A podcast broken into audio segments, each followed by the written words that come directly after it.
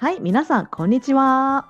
こんにちは、アメリカに渡ってみました。かっこかりのママです。末子です。はい、はい、えー今回127話目となりました。はい、えー本日もゆるーくお付き合いいただけたら嬉しいです。一瞬切れたかと思っちゃったじゃん。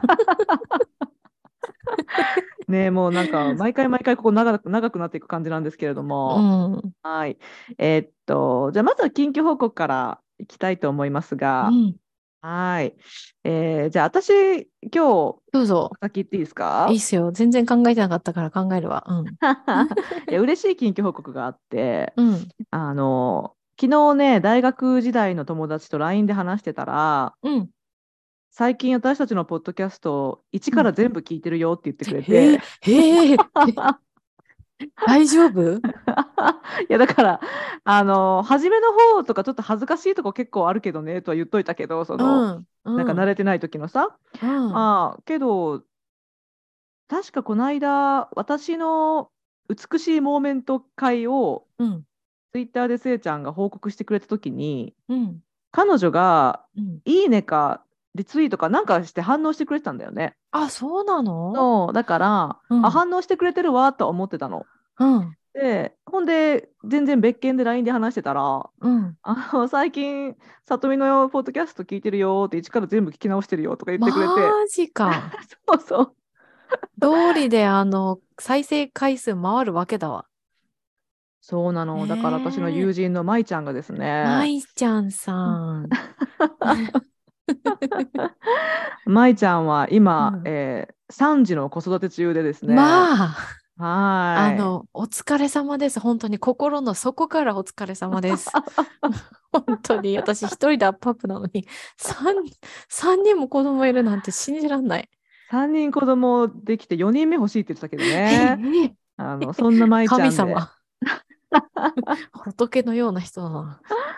でもね、舞ちゃん、まあ、せっかくここであの紹介したから、私のクールな友達紹介コーナーみたいになるけど、でも、彼女、もともとは、うん。うん、あの私と大学で知り合って、うん、同じ日本語教師目指してたから、日本語教師養成課程の中で知り合ったのね。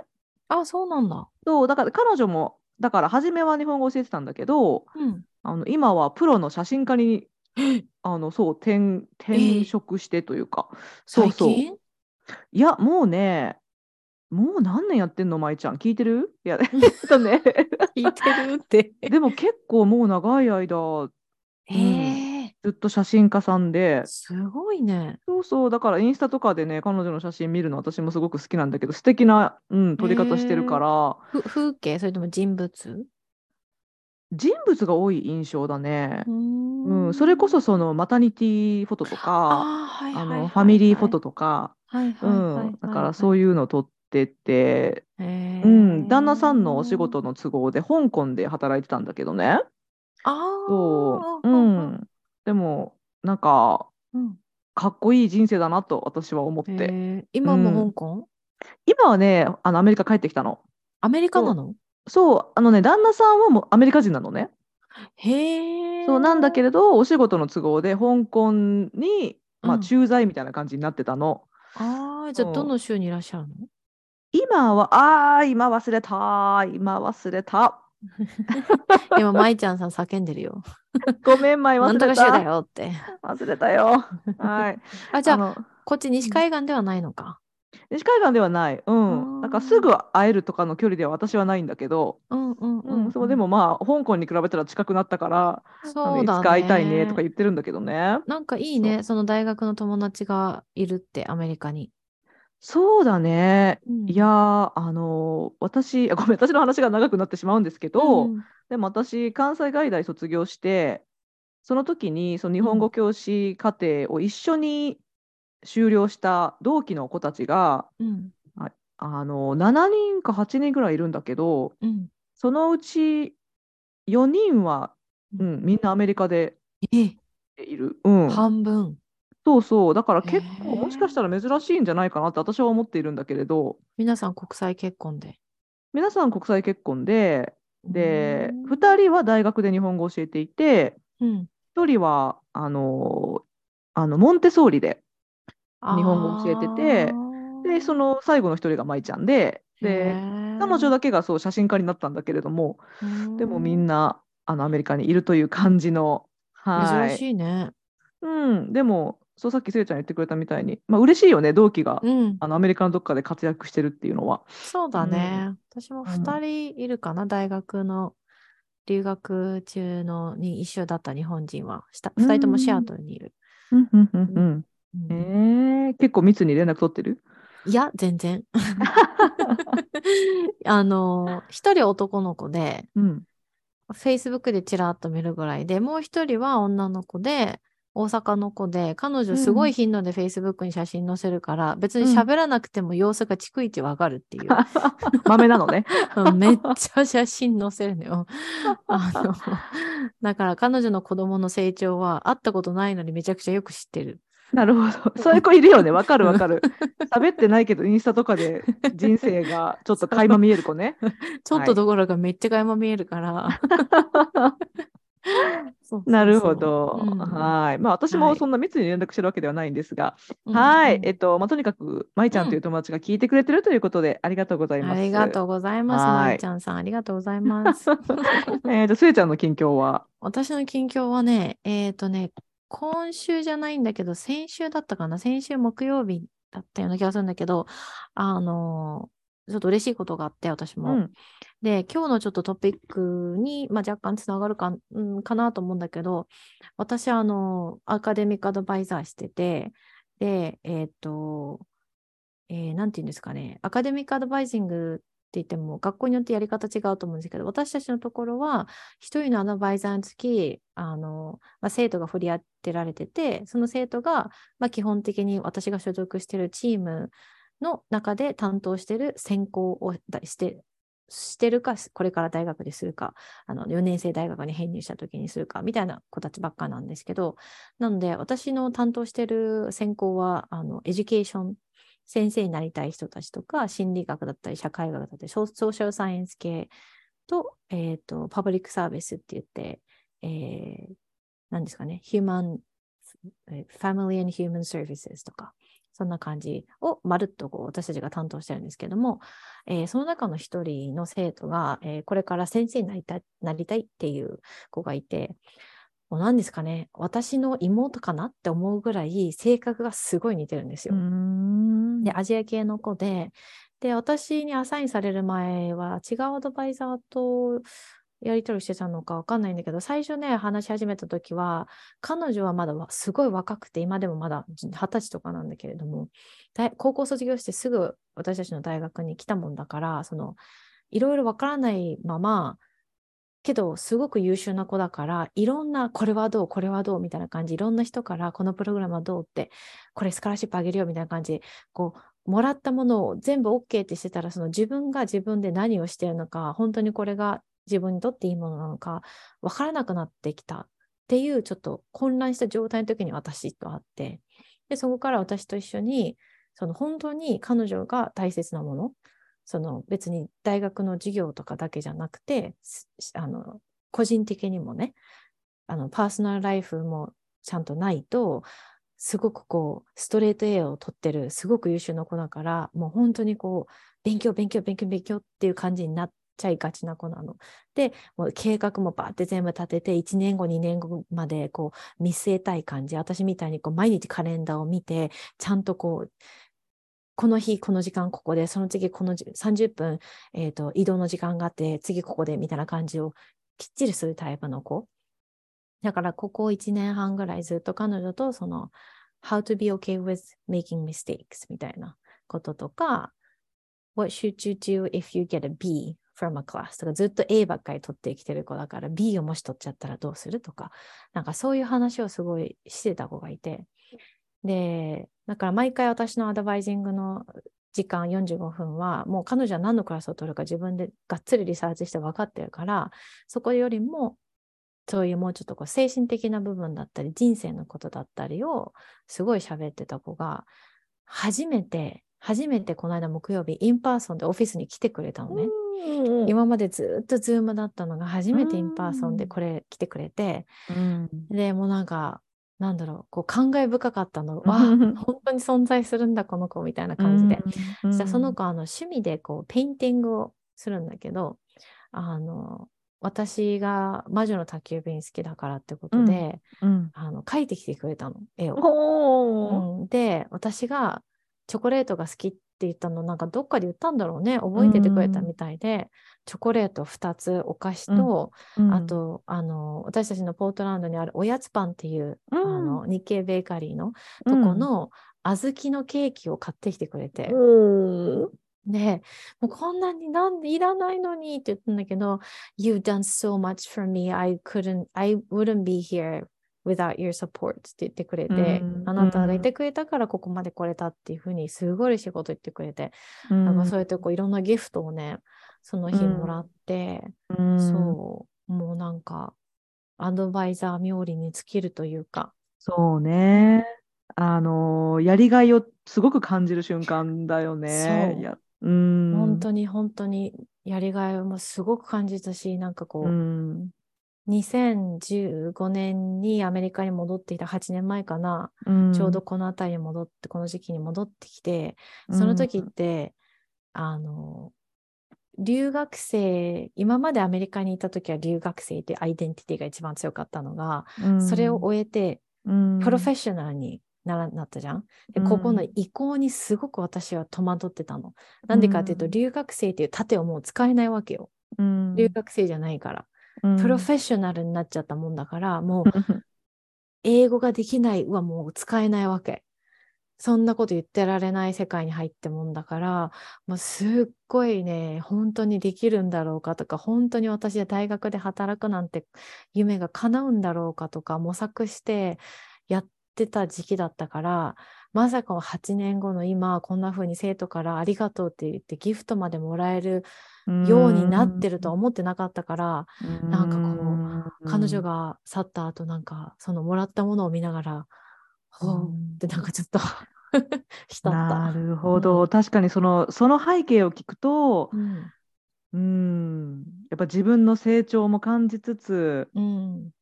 彼女の成長も喜びつつそうなの。彼女は本当に成長した。う。うんんってすごい感慨深いものがあったんだね。もう本当に。うん。あーもうか最初に会った時の女、彼女はすごく自信がなさそそうで、うん、自分が正しい道に行ってるかわかんない、なんかこう模索してて、うんなんかこう、ちょっとこう、背中も縮こまってるような感じだったんだけど、もう、この間会った時は、うんもうとてもしっかりとした、うん。あの、目力で自信もあって、ううん、んそうそう。なんか彼女は一回、あのね、カリフォルニアに遊びに行くっていうから、うん。パソコン持って行っちゃダメだよって言ったの。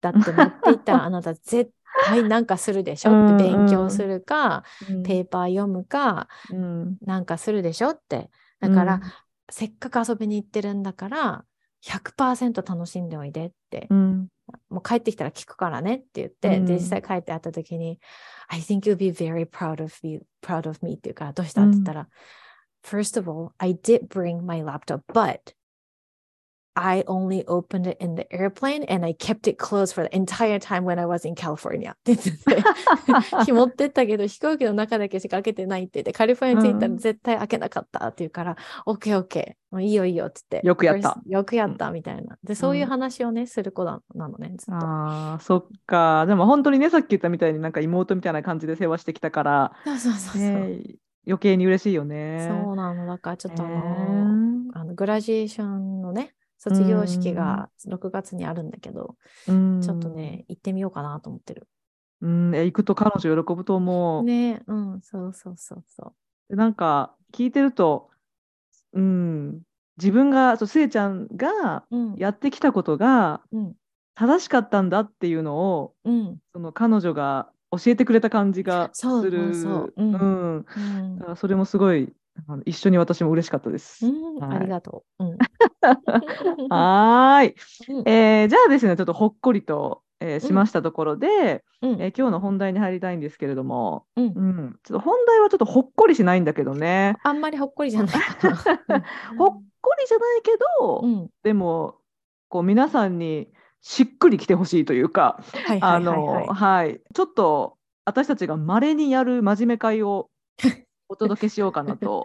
そう思いまね。す10回に1回とか、そうですね。15回に1回とか。うん、入りがすごい緩かったんですけれども、うんあの今日はちょっとね、うんあの真面目会をお送りします。はい。えーというのは最近せいちゃんがね、うんそのアドバイザーとして学生と触れ合う中でうん。ちょっと思うところがあって、うん。これをぜひリスナーさんと一緒に考えたいとそうだいねう。案件をね、はい。こう持ってきてくれたので、はい。うん。えっ、とね、そのさっきの言った、今話した子は、うん。まあ、あの、いわゆる日本人の人がうん。想像する大学生の像にしっくり当てはまる子だと思うんですよね。うん。えっ、と、高校卒業して、えー大学生になって、で、まあ、バイトもしながら授業を取って、みたいな、そんな感じですよね。日本の大、うん一応大学生っていうとい、いわゆる一般常識的には、あの、イメージとして。だけ、ど、アメリカ、まあ日本も絶対、あの、いると思うんですけれども、アメリカは特にで、特に私が働いている大学は、コミュニティカレッジなんですけれども、いろんな生徒がいるんですよ。で、そのいろんな生徒っていうのは、年齢層も幅広いんですね。うん若い子だと16歳ぐらいからいます。高校生でも大学のクラス取ってる子もいるし、一番上で私が知ってるのは63か65の人。で間にもいっぱいいるんですよね。でその中でももう家庭を持ってる人、まだ持ってない人、結婚してる人、してない人、もともとあのドラッグ中毒でリカバーした人、もともと刑務所に入ってて出てきた人とか、本当にいろんなあの方々がいらっしゃるんですよ。うん、なので、まあ、うん。うん。大学生っていう風にラベルを貼った時に大学生イコールこれっていうイメージが当てはまらないことがほとんど。っていう日々なのでうん。あのなんていうんでしょうかね。こういろんな視点を持って物事を見ることってやっぱり大事だなっていうのを改めて最近気づいたのでそれに気づくに至ったことだったり、うん私の仕事でどういう生徒と会ってるかとかをうんお話しできたらなと。わかりました。ははいい。まあ、過去にね、アメリカの大学生活について触れた回っていうのは結構あったと思うんですが、その時に、うん、こっちの方が、うん学生の層はいろんな意味で広いっていうのは、大送りはしてるかなと思うんですね。うんうん。で、まあ、いすえちゃんが今言ったようにね、まさにうん。結構シニアの方とかもね、リタイうんアしてからクラス取りに来てたりとか、うん。年齢の層も広ければ、まあ、うん。あのセクシャリティとかの層もね、ね。こっちは広いし、いろんな意味で本当に多様なので、うん。はい、えーじゃあ、せいちゃん今日どんなことがあったんですか？今日じゃないか。うん、そうだね。今日、でもうん今日、今日話してた生徒うん。のことで、ふと思ったんだよね、このトピックを。っうん。ていうのが、うんさっきママにちらっと言ったんだけど、うん。一人今日会った生徒が男の子で、うん。えっと、20歳ですね、20歳の子で、えーこっちって私の大学は秋、えっと、春夏秋冬、季節をこう追う感じの楽器の決め方をするんですね。日本の大学多分前期後期とかなんですけれども、私の大学は秋学期、冬学期、春学期、夏学期っていうふうにこう3ヶ月単位で回っていくんですけれども、秋学期に授業を取って、まあまあまあ普通の成績を残して、で、冬学期に全部落としちゃったんです、クラスを。うん。で、っていうのも、冬学期の最中に、どうやら彼、家をなくし、家、どういう経緯かわかんないんですけど、ホームレスにななったと、一時的に。うん。で、その間に、私には一切連絡が来なかったので、まさかそんなことになってると私はつゆ知らず、で、えっ、と、つい最近また連絡が来て、あの、そんな風にホームレスになりかけたけれども、今はちゃんと、えー安定した場所にいるから、春学期戻ってきて授業を取りたいんだけれども、どのクラス取ったらいいと思う？みたいな連絡が来て、今日あったんですけれども、あの、 Zoom でね、会った時に向こうカメラオンにしてくれて、見た限り、あの、いわゆるアメリカの RV っていうキャンピングカーみたいな感じに,、うんのにいるような感じだったんですよ。きあのそれは彼に聞いたわけじゃないですけど、こう後ろの様子から、うん。あの、おそらくキャンピングカーみたいな、あキャンピングカーっていうとかっこいい感じするんですけど、いわゆるあの、なんていうんですかね、えー移動式の家？みたいな、うんにいるような感じで、決してその広くもなく、あの、まあ、家賃があるんだったらすごく低いみたいなうん。ところにいて、で、しかも、どういう経緯かわからないけれど、今までその私たちがいるポートランド付近に住んでたのが、今そこから1時間離れたところにいると。ってことは結構、あの、はんその都会ではない、離れたところにいるんじゃないかなと思うんですよね。うんそこに至った経緯はわからないんだけれども、パッと私が思ったのは、親御さんどうしてるのって思っちゃったんだよね。うん日本だったら、二十歳の自分の子供が、もし親御さんがご,、ね、ご存命であれば、ホームレスになるってなったら、あの自分の家に迎え入れるとか、何かしら金銭的なあサポートをするとかってなるんだろうけど、彼女、彼は一切その親の話を、家族の話を一切しなかったので、おそらくいないか、理由があって距離を取っているか、とか、そんな感じだと思うんですね。ただ、その、彼を街中で見たら、で、例えば彼が私は大学生ですって言ったら、まさかそんな状況にいるなんて誰も想像しないかもしれないうん。じゃない、だけども、蓋を開けてみたら、どんな人でもそのバックグラウンドがそういうふうにいろいろね、複雑なものを抱えてたりするから、うん。大学生で若い20歳の男の子イコールうん。遊んでる、イコーうん。ルちゃんと学費が払えて、アパートになんかルームメイトとシェアして楽しい生活してんじゃないか、じゃなくて、うん。何があったんだろうこのいきなりボンってここの楽器全然授業を取れてないどうしたんだ今までうまくいってたのにってそこからこうその一歩うん。もっとクリエイティブにクリティカル・シンキングの視点を使って考えることが本当に大事なんだなって今日そのことを話をしてて、うん。改めて学んで、うん。彼だけじゃなくてあのもう本当にいろいろあるんですよ。最近だと親に家を追い出された子うん。もいるし、それはおあの親子喧嘩とか、そんな簡単なものではなく、あの親の精神的状態が本当に不安定で、まあ、彼女も出た方がいいと判断したみたいだけれども、クリスマスの1週間前にもう追い出されたって言って、うん。ただ彼女はサポートシステムがしっかりあって友達がたくさんいるから、今は大丈夫とは言ってたけど、うん。あの自分の実の父親を亡くしたばっかりにの時にその離婚した相手なんだよねお父さんが。で自分の母親と住んでたんだけれども、そのきつい時に自分の母親があの全然サポーティブじゃなかったで家をまさか追い出されてしまったっていうことか、あのえー、と一番ちょっと最近ヘビーで重かったのがドメスティック・バイオレンスとセクシュアル・アサルトを経験して、今1歳になる娘とシェルターに避難してる生徒うん。とかもいるんですよね。でそういうそういう経緯って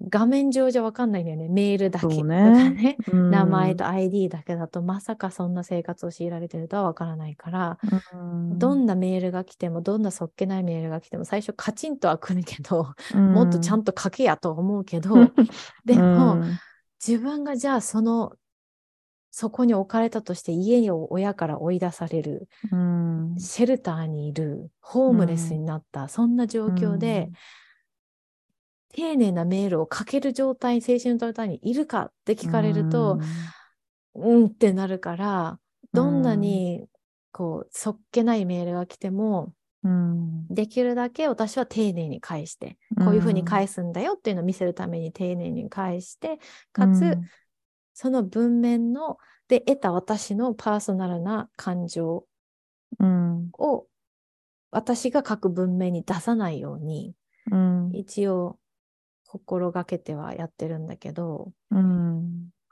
あとはあの、まあ、これちょっとずれるけどダウンタウンにある大学に、まあママも知ってるあの大学にうん。トランスファー編入したいけれどもうん。自分があのこっちでバイポックっていうタームを使うんですけれども、えっ、と、えーなんだっけ、Black Indigenous、うん違う、Black Indigenous and Pacific Islander お People of Color だ。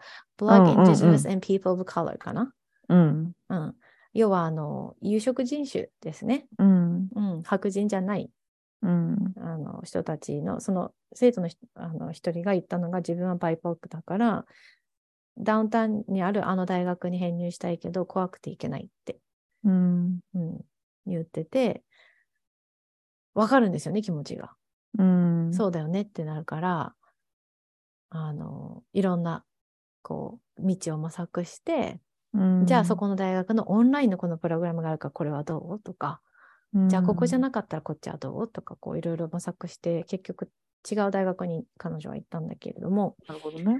ううん。んなんかそういう生徒と毎日喋ってると本当にこう、いろんなアイデンティティだったりバックグラウンドをうんがあるだろうっていう前提で話さない、う対応しないとうんすごいあの取り返しのつかない間違いを犯しそうで。うんうんううん。んでもねすごくわかるよ。すごくわかる。あの今話を聞きながら思っていたのは、まあ、うん。まずそのホームレスの問題っていうのは、うん。まあうちの大学ではあんまり聞かないけれどうんあの高校の先生方と話している時にうん。高校生でホームレスの子が増えてるっていう話増を聞いて。高校生でホームレスだよ。どういうことって思うでしょう？ん、これこそ多分うん。日本で、うん。まあある程度の生活をできてきた人たちっていうのはうん。多分考えられないと思うんですけど、でも、うんまあ、ご家族がそもそも普通のアパートに家賃を払うだけの経済力がなくてうん。だからそれこそ一家全体で車に住んでるとか、うんうんうん一家全体で誰か他の方のアパートに間借りしてるとか、うんうん。こうそういう子は多いと。うん。でだから、まあ、コロナの頃にうんうん。こうあコロナだったらオンライン授業にすればいいじゃないかっていうふうにうん。解決策が出たように見えたけれど、うん。こういう子たちっていうのはその車とかうん。車に住んでたらそこからねインターネッットなんてないからね。トないしでうん。他のところの他の人の家に間借りとかしてたら、うん。w i f i はあったとしてもその周りにもう10人ぐらいの人がすごいざわめいてるとかうん。そしたらこう授業できるような環境じゃない、っていう問題は聞いて、う。で、ああなるほどなと私も思ったんですね。でそれがまあだからホームレス問題で思っていたことと、うん。であそうだこのホームレス関係で、まあ、うちのす私が住んでいる都市の校区では、まあ、うん。そういう問題がちょっと増えてきてしまったから、うん。服を買えない高校生が増えてる。ああ、はい。うん。うん。そうだから普通に、まあ、こっちはね制服がないからうん私服で行かなきゃいけないじゃないですか。うんでも毎日着るような服がないからうんあのドネーションしてくださいっていうのがコミュニティの活動としてある。うんでなんか助けになるならやりやりたいけど、うんすごい切ないよねって思う。そう、そうなの、そうなの。ううんん、そう。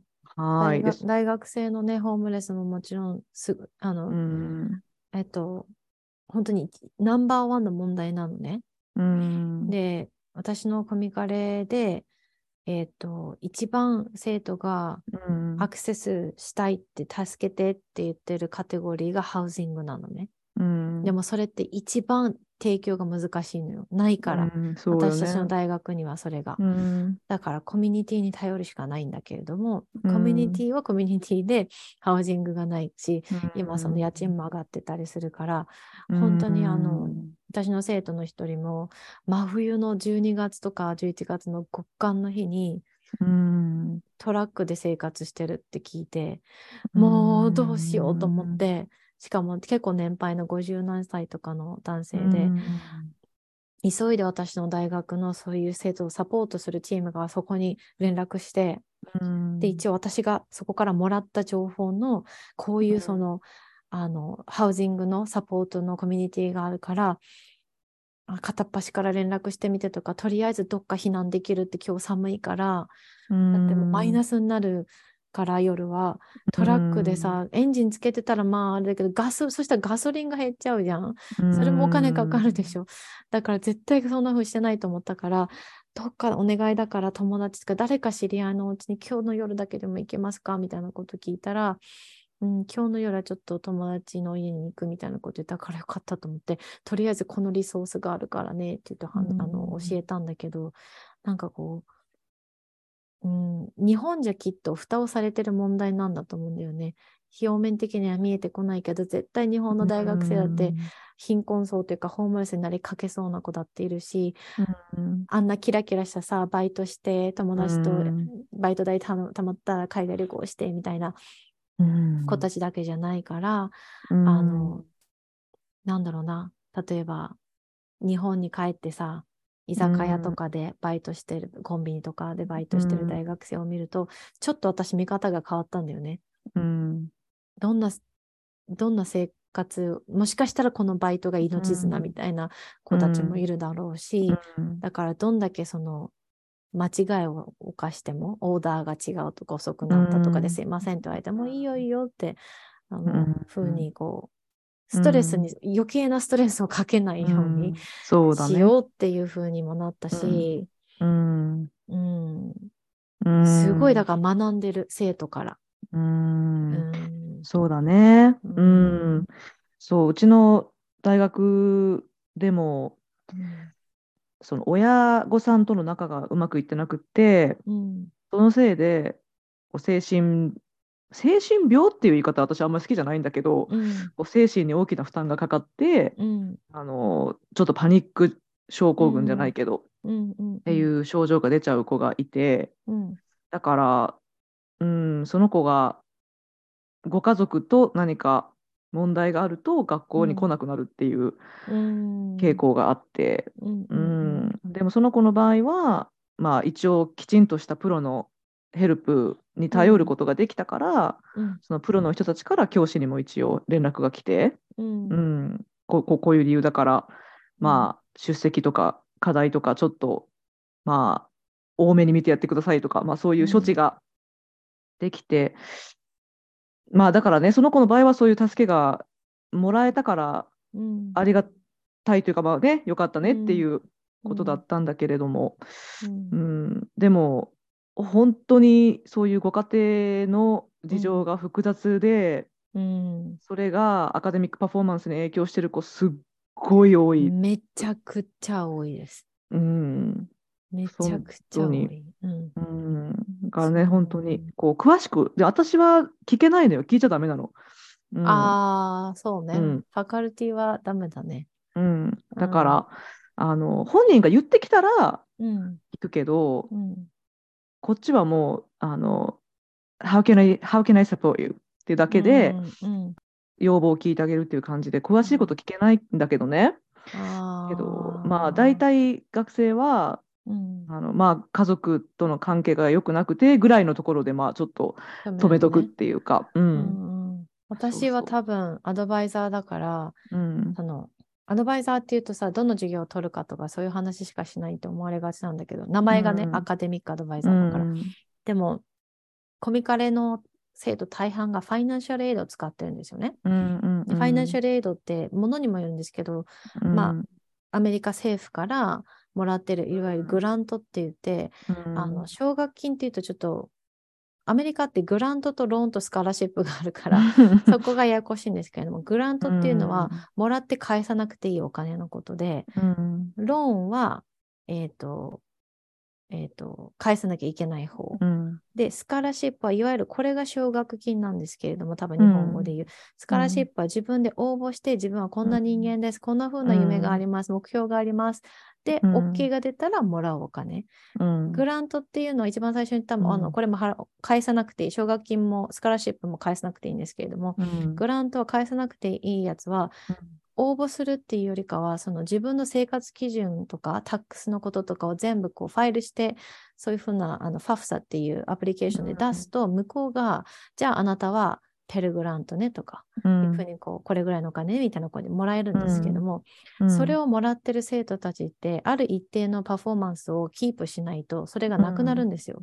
うん。で特にそのペルグラントっていうものをもらってる生徒たちはもともとの生活の基準が水準がすごくこう低いんですね。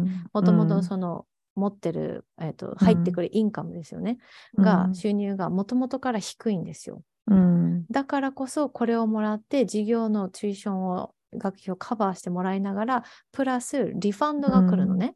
うん、でリファンドがまあ例えば12、私たちはクォーター制なので、12単位、ママのとこは、えーセメスターだから多分9単位がマックスかな。うん。10 12単位の私たちのところだとマックスだと、マックスフルタイムの生徒として、あの、授業を、えー登録すれば、もちろんかうんチューションカバーされるし、プラス、うんえっ、と、まあ、人によるのかなわかんないけど、まあ、3000、4000ドルぐらい、うん。あの、もらえるんですよ。で、それをうんハウジングフィーにしたり、いろんなうんご飯買ったりとかそういうのに当てるんですね。それがあるからこそ勉強ができるみたいな。うんうん。っていうのがあるんですけれども、じゃあこれがギリギリの生活をしてる人たちがこれをやると、例えば何かどっかが一つ崩れると、授業に行けなくなるんです。例えばそのそのリファンドをもらいつつフルタイムの仕事をしながらフルタイムで授業を取ってる生徒がいるとしたら、うん。仕事がで何かがあると絶対一番最初に犠牲になるのが学校なんですよ。で、学校が犠牲になるとあのそのアカデミックパフォーマンスがちゃんと一定を満たさないとこのファイナンシャルエンドが消えちゃうんですね。ファイナンシャルエンドが消えるとこのリファンドが消えるので、もう入ってくるお金が消えるイコール生活ができないホームレスになるっていうこののビシャスサイクルみたいなうん。ものに陥った生徒が私たちのところに来てどうしようっていうふうになるので、私たち、ちが一番最初にこのフロントラインピーポーみたいな感じで、うん。じゃあ、このアピール、この、あの、ファイナンシャルエイドアピールって言って、こういうことがあったから、こんな風になったけど、頑張るからうん。もう一回ファイナンシャルちょうだいっていうようなうん。嘆願書があるからこれをやろうとか、うん。そういう話をすごくするんですけれども、今日まさに一人、そんな感じの、あの、えー女性の方30、私たちも若い30歳か31とか2とかあったような気がするけど、えっと、2週間後に第2子の出産を控えてるんですね。うんフルタイムで仕事をしていて、うんえっと、でも春学期、あと来週月曜から始まる春学期をいあの受講する予定なんですよ。2, うんクラス。大丈夫？って。あのうんまあ、2人目とはいえニューボーンベイビー来るからさ、うん。大丈夫 ?2 クラスも取ってみたいなこと聞いたら、うん。うんでもファイナンシャルエイドでこのお金がないとやっていけないからってなって、だから、うん、そうだよね。第二子生まれるのに事業を取らないと、ファイナンシャルがないと、そのおむつが買えない。っうん。ていう、その、わかる、どこも崩せない、うん。カツカツの状態。うんで、だからもう本当にとにかく無理はしないように、もし万が一途中で授業を受けられなくなったりしたらすぐ連絡してねって。Don't make any action, don't withdraw from those classes without talking to me first って言って、じゃないと、す早めに授業を落としてしまうと逆にファイナンシャルエイドにお金を返さなきゃいけない場合とかがあったりするから、そういうこううんちょっとしたこういろんな情報って私たちが持ってるのね。ウェブサイトにすごくオビアスにこうすごく明らかに出てるものじゃないから、うんでもそういう生徒たちってさ、すすごいストレスフルなし状況に常にいるわけじゃん。うんどうやってその状況を、じょあ情報を取るか、そんなさ、い一個一個ウェブサイト見てる暇なんてないわけよ。で、うんパニックモードになっちゃうと、もうどうしていいかわかんないで、全部ボンって投げ出して、もう雪だるま方式でちょっといろいろ悪い方向に行っちゃうみたいな、あるから、もう常にとにかく何でもいいから私に連絡してって、もう言ってもらわないと何どんな状況かがわかんないから、全部は言わなくていいから、どんなことで困ってるかだけ言ってくれたら、そこからいろんなオプション一緒に、ね、模索できるからって言って、だからどうにか彼女が春学期を無事に終えられるといいなと思ってるけど、なんかその彼女の話を聞いた時も、その、どこも崩せないストレスフルなカツカツな状態が、ああ、また、またこの生徒もかみたいなうん。うん。感じそうだね。まあ、だから、あせいちゃんもさっきポイントとして言ってくれてたけど、うん。まあ、私たちの場合はそうやって学生にね、触れ合うときに、その人の背景をきちんと考慮してあげなきゃいけないっていううん、あのことなんだけども、これはね、もうでも学校以外のどこでも適用されることだからね、うん、本当もそう。目の前にいる人の態度が悪いとか、う。うん。なんかちょっと気に入らないとか、まうん。あそういうことってあるんだけど、私もなんでこの宿題やってこないんだよっていうさ、その できるだろうとかさ、こうんうんううん。心の中ではうん思うけどそこしか見てないからね。うんううんん、けどもしかしたら本当に私たちが想像もつかないような何かを経験してうんもがいてるのかもしれないし。そうなんだよね。うんそうなんね。だからか難しいのは特にママとかさうんアカデミックだとうんその線引きが難しくてもちろんそういう状況に陥ってる生徒たちもいるけどあのじゃあだからといって全部をやってあげる、お膳立てして全部先回りしてやってあげる。うん。のは、その子が次のステージ4年生大学に移った時とか、その子が大学を卒業してプロになった時に本当にいいのか、本当にじゃあその時に私たちはいないわけだからそんなにこううん先回してやってくれる人なんていないから、うん。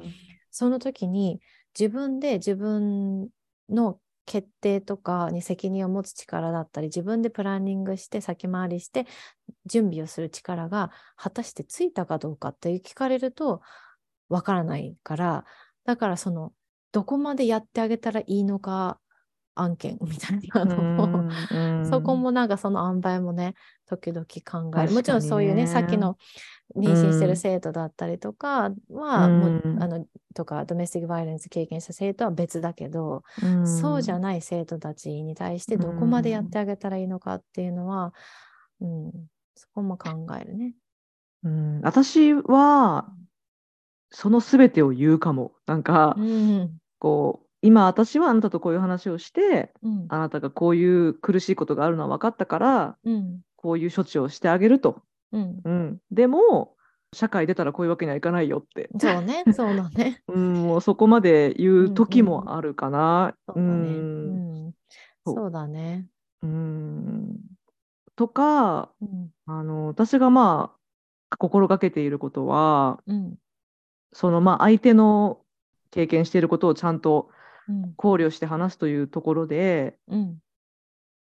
まず相手を知ろうと心がけるようにはしている。うん。うん、だから今まではやっぱり教師って私の教師っていうアイデンティティが先に来たからうん。こう宿題をしない子に対してなんでって思ったりとか、こう学校のシステムにうまくなじまない子に対してうん。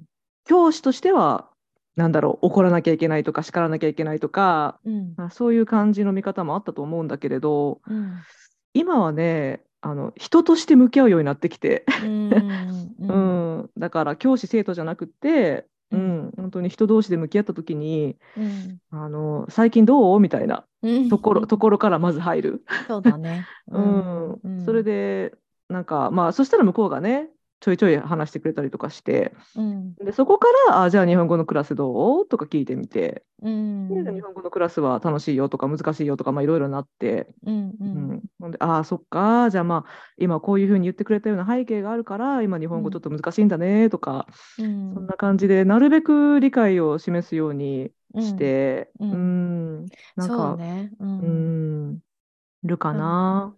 なんかすべてにおいてやっぱりそのねトピックがトピックっていうか今日の題がさアメリカで学ん。だ視点についてなんだけど、そのいろんな角度からクリティカル・シンキングとかを用いて、その本当にいろんな角度から物事を見るシチュエーションを見る力もそうだけど今マママが言ったみたいにさ聞く力うん。って本当に大事だなってあの思うんですよね。うん。聞いてあげないと始まらない気がするし、そうね。うん。うん。でただ聞くだけじゃなくてあうん。ちゃんと聞いてもらってるってうん。相手に思ってもらえるような聞き方うん。で、あのこれから私たちの社会人これからさ、まあ、もうアラフォーですが、えー これから次の、ね、ステップに上がっていくときに、結構大事な力なんじゃないかなって。うん。うん。うんその面ではさ、せいちゃん聞く力あるから、なんかうん。最近話しながら、さっき最近じゃない、さっき話しながら思ってたのは、うん。まあ、せいちゃんもそうやっていろんな状況の学生さんが来て、うん。まあ大変だとは思うけど、うん。すごく天職じゃないかなとは思った。そうだね。うん。私もね、自分で思ってる、うん。転職だ、これって。うん、なんかねそういうふうにもがいてる人を助けてあげたいっていうような、ねのもね言ってたしそうそうそう。今までねカウンセリングとかで培ってきたような、そういうスキルもあるし、そうなんだから、ねこうなんか送られるべくして送られたんじゃないかなそこにってうん そうね。思った。いや、本当に、あの、本当になんか私の好きなものとか得意なものが全部凝縮されたうん仕事だなって毎、毎回思うんだけど、うん。プランニング好きだから、うん。その、なんだ、なんていうの？生徒のさ、そういうトランスクリプト見て、あ、このクラス取ってこうなってるから、じゃあこの子この子はこういうゴールだから、これとこれとこれとこれをこう取って、こういうふうにあのコンビネーションしていって、このタームにこれ取ってみたいなことを、パッてこう、あの、できるようになってきたんだよね。一瞬パッて見ただけで。うん。で、それが楽しいわけよ、自分としても。うん。パズルみたいで。うん。かつやっぱうん。ママが言ったみたいにカウンセリングの勉強したからやっぱその聞くことはうん。トレーニングされたし、うん。で自分がそのどっかの会で多分自分たちのことを掘り下げる会で言ったんですけど私はとてもこのキノコが入るぐらいネクラなあの日々がありまして、うん。まあ、その時に私もちょっとこう一通りっていうとあれだけど、まあ、その心に負担がかなりずしんときてあのいろんな闇をさまよった時期があったので うん。その例えば生徒が死にたいとかうん。なんかなんだろう自分のことを傷つけたいとか言ってもそのしもちろん心配はするしうん。もちろんその話は聞くしサポートは、うん。あのするけれどもうん。すごいこう冷たい言い方に聞こえるかもしれないけど私の私がそこに引きずり込まれないんですよね。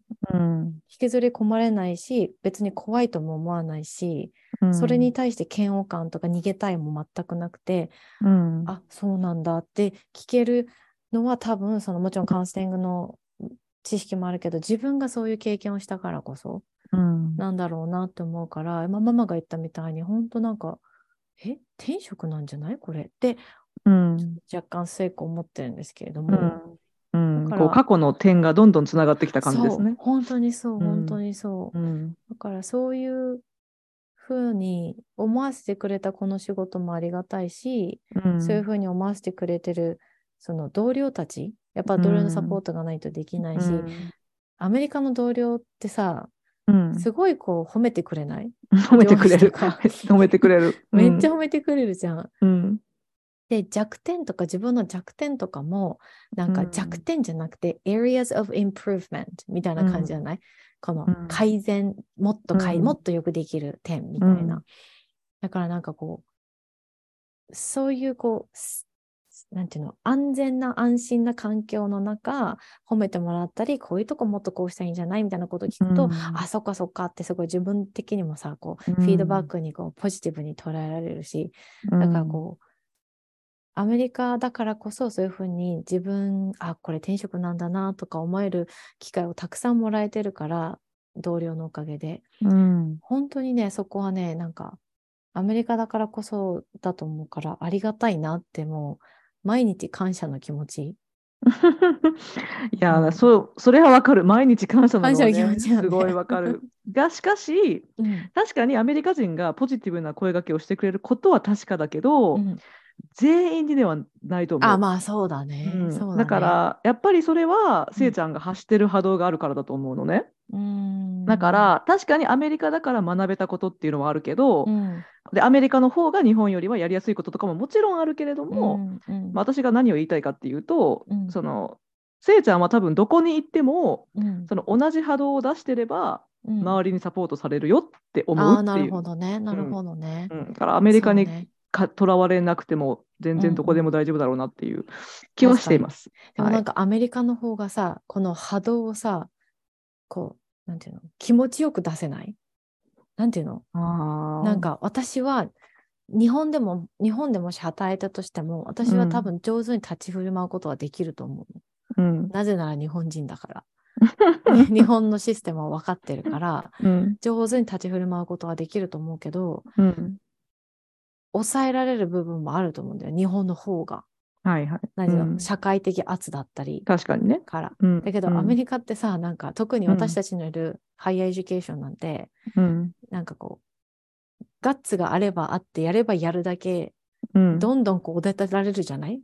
うん。なんかもっとやれいいぞいいぞみたいな感じで。うん。だからなんかもっとこううん。えちょっとなんか調子に乗っちゃう？わかんないけど。まあ確かに今私たちがやろうとしてることがアメリカ社会の方が、まあ、受け入れてもらいやすいっていうのはあるかな？っていうの確かにそれは思うかそなう。そうそう。ん。う。うん。そうだね。うん。うん。だから今回ねこのトピックをママにこう言った時に私がの一番その伝えたかったというか、まあ、まとめると、うん。本当にこう物事をレ人をまずレッテルだけで見ない。大学生だからこれ。うん。とかじゃなくて、うん。もうちょっと一歩先をこう踏み込んでもしかしたらこうかもしれないとか、うん。こうかもしれないを考えていろんな角度から見て人だけじゃなくて物事とかをする力って、うん。あのまあ、いわゆるクリティカル・シンキングっていう、うん。うん、これって本当になんだろうな日本人がすごく苦手とするところかなと思うんだよね。うんクリティカル・シンキング、もちろん今の若い子たちは分からないけど私は大学アメリカに来てクリティカル・シンキングなんて意味わけわか分かってなかったからあのすごく苦手意識が強かったんだけれどもそういうふうなのをこうんうもっともっとこうやっていけたらいいなと。うんそうですね。いや、私もこれは日々修行だと思ってます。本当にいろんな人に会った時にうん。学ぶよね。あ、なるうんほど、こういう人もいるのか、そうだそうだって言って、うんこううん自分が今までなんか一辺倒に考えてきたことがパッて正されて、そうそうなんかね、自分のなんか色眼鏡が絶対気づかないところであるから、うん。うん、だから色眼鏡パリーンって割れる瞬間がいっぱいあるっていう。うん、パリンって割れて うん。でよし書けないぞと思いながらも、うん。気づいたら新しい色,、ま、色眼鏡うんが、かかってんだよね。かかってんのねわ気づかないかってるわかる。でもその繰り返しだと思うんだよね人生って、もう、うんパリンって割られてまた気づかかないうちにつけててみたいな本当にもうその繰り返しで、あの最終的に行きたいところは自分は色が眼鏡をかけてるぞっていう認識を常に持った状態うんうんううんうね。が一番ヘルシーかなと思そうだね。う。うん。はい。はーい。はい。こんな感じで、珍しく真面目に話しました。そうですね。ううん。でもなんかこう真面目に話して、うんあ珍しく真面目に話してんじゃねえかとうんあの思いながら聞いていただいて何かしらなんだろうねこう色眼鏡かかってるかもしれないなとか、うんなんか次にちょっとこう失礼な態度を取った人とかがいたとしてもうんあこの人うん。どういうことが人生で起こってるか分かんないしとかなんかふってこうそういうふうに違う視点を持つことのうん助けに少しでもなっていたらなんかありがたいなって思いますね。本当そうです。はーい。えーということで、うん。えー皆さんいつものように最後にはうん。おねだりをします。えーっと もし何かね、うん。E メールしてやろうかというようなことがありましたら、うんアメリカンライフジャパニーズワイフアットマーク Gmail.com までお寄せください。はい。えー、ツイッターもあります。えー、アットマークワイフアンダーバージャパニーズで、えー出てくるかと思います。なので、そちらでメッセージしていただいても、えーすごい早く素早く返信すると思います。はーい、はい。えーということで、うんはーい、えー今日もお付き合いありがとうございました。ありがとうございます。また来週。はい。